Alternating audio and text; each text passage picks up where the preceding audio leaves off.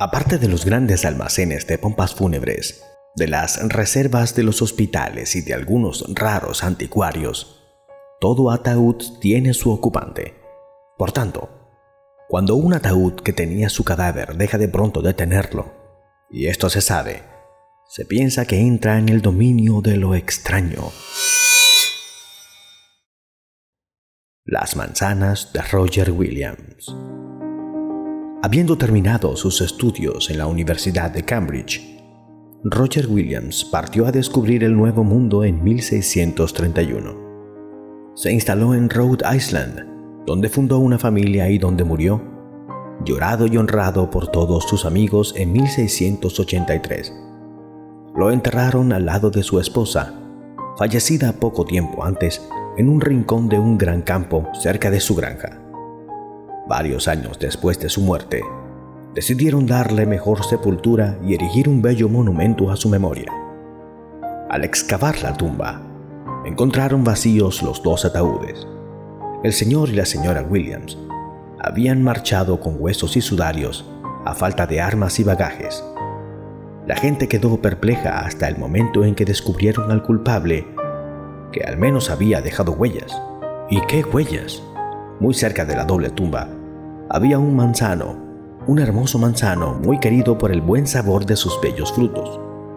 Y dos de sus raíces, de hecho las principales, revelaban toda la historia. Habían penetrado en los ataúdes por la cabeza que habían contorneado en cada caso cada raíz descendió a lo largo del cuerpo, a la altura de los hombros. Dos raíces se deslizaron en el lugar de los brazos cruzados. Luego, más abajo, cada raíz se había dividido en dos, una a lo largo de cada pierna para, al final, subir verticalmente allí donde se encontraban los pies. A todo lo largo se habían formado pequeñas raíces que producían netamente las principales venas de todo el cuerpo humano. Se cortaron las dos raíces y se extrajeron cuidadosamente de tierra. Todavía hoy se hallan en el Museo de la Sociedad Histórica de Rhode Island, en donde los visitantes pueden preguntarse hasta qué punto los pequeños y mayores que comieron manzanas de aquel árbol no pueden ser considerados como caníbales.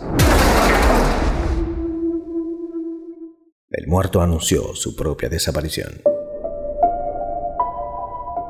Una mañana de noviembre de 1856, el gobernador de la gran penitenciaría de la gran provincia del Cabo penetró en la celda de John Gebhard para pedirle que tuviera valor.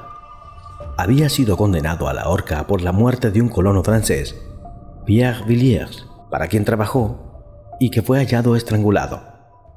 El gobernador leyó la sentencia y, según la costumbre, preguntó al condenado si tenía algo que decir. Sí, soy inocente. Al sacerdote que vino para asistirle le dijo, Padre, no pierda su tiempo. Podrán destruir mi cuerpo, pero no mi alma. Por otra parte, tampoco podrán guardar mi cuerpo. Luego, un poco más tarde, cuando le pusieron el capuchón, declaró, Óiganme bien, ninguna tumba, Ningún ataúd podrá nunca retener mi cuerpo. No podrán guardarme porque muero inocente. Intrigado el gobernador, y pensando si todo esto no significaría que los amigos del ejecutado intentarían robar su cuerpo, quiso encargarse él mismo de su inhumación. Hizo cerrar el ataúd en su presencia, tras haber hecho constatar legalmente la muerte de Gebar por dos médicos. Le acompañó seguidamente hasta el cementerio detrás de la prisión, en los primeros contrafuertes de las montañas Pearl, donde, tras haber asistido a la inhumación y estar allí hasta que la tumba estuvo completamente cubierta, hizo colocar dos centinelas que se relevaron día y noche durante dos meses. Pero un día descubrieron al verdadero asesino del colono francés y le arrestaron.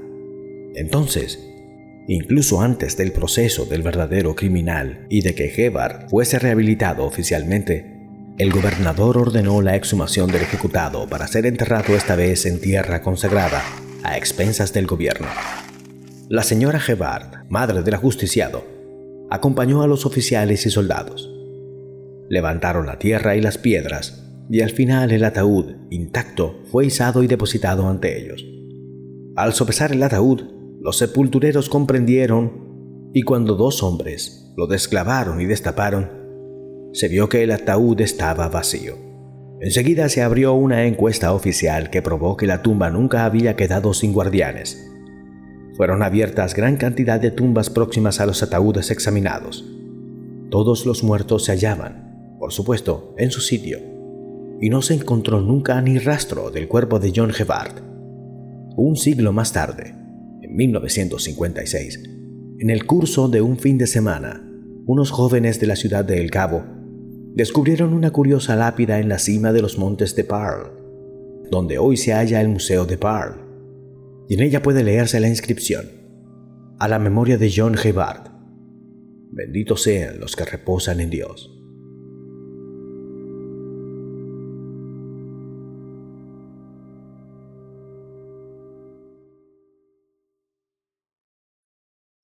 Féretros de más. En ocasiones, las familias tienen la desagradable sorpresa de hallar uno o varios esqueletos furtivos en el momento de añadir un pariente a la cripta familiar. Algunas veces se trata de errores de las pompas fúnebres otras veces, la policía no puede hacer más que constatar la presencia de un cuerpo que nadie puede identificar. Hay misterios de esta clase. Por ejemplo, en un tranquilo pueblecito, no hace muchos años, a un viudo inconsolable, no ya por su eterna pena, sino por otra clase de penas, debidas a un collar de diamantes que dejó en el cuello de su pobre esposa, obtuvo, no sin muchos esfuerzos, las autorizaciones necesarias para la exhumación. Esto se hizo de madrugada, en presencia de un abogado, del alcalde y de un representante de la policía. En el féretro, en el sudario, hallaron la osamenta de un buey joven. ¿Ladrones? De ninguna forma. El aderezo de diamantes estaba intacto en el cuello del buey. La encuesta se remontó hasta la súbita desaparición de un buey a una veintena de kilómetros de allí. Y esto fue todo. Pero esto no es sino un solo caso. Aquí les va otro. En septiembre de 1956, un miembro de la familia Calvany mandó abrir una tumba en la parte reservada a su familia en el cementerio de Westport en los Estados Unidos. Descubrió un féretro, cuando allí no debía haber ninguno. Mr. Calvany se apresuró a buscar a su hermano y abrieron el féretro se hallaron en presencia del cadáver de un hombre al que no conocían. Un hombre de tez coloreada de unos 50 años, vestido con un elegante traje azul que parecía nuevo. Su féretro era de buena calidad y, con toda evidencia, se trataba de alguien de buena posición, o al menos importante. Las autoridades, la policía, se presentaron, se admiraron, hicieron investigaciones, muchas investigaciones y, Esperando el resultado, solicitaron a los hermanos Calvani volver a depositar el cadáver donde lo habían encontrado. Durante varios meses, la familia Calvani inquirió en los servicios de policía, de pompas fúnebres, en las oficinas de la municipalidad y en los cementerios, a fin de desembarazarse de su polizón. Como la primera investigación no tuvo resultado, abrieron una segunda investigación y la policía ordenó la exhumación. El médico forense y los expertos presentes asistieron a la apertura del féretro y comprobaron que se hallaba allí el esqueleto de un hombre muerto por lo menos hacía medio siglo. Harry y Henry Calvany protestaron y echaron pestes. No solo el cadáver no era el mismo, afirmaban, sino que además el ataúd también era distinto. Perplejos, los policías mandaron a enterrar a aquel nuevo desconocido en el Panteón Calvany. Un cuerpo debe quedar allí donde ha sido hallado mientras no ha sido identificado, dice la ley del estado de Connecticut. Los Calvany pensaron que iba a quedarse allí mucho tiempo. ¿Farsa de contrabandistas? ¿Drama de gángster o incluso de familia? Es posible.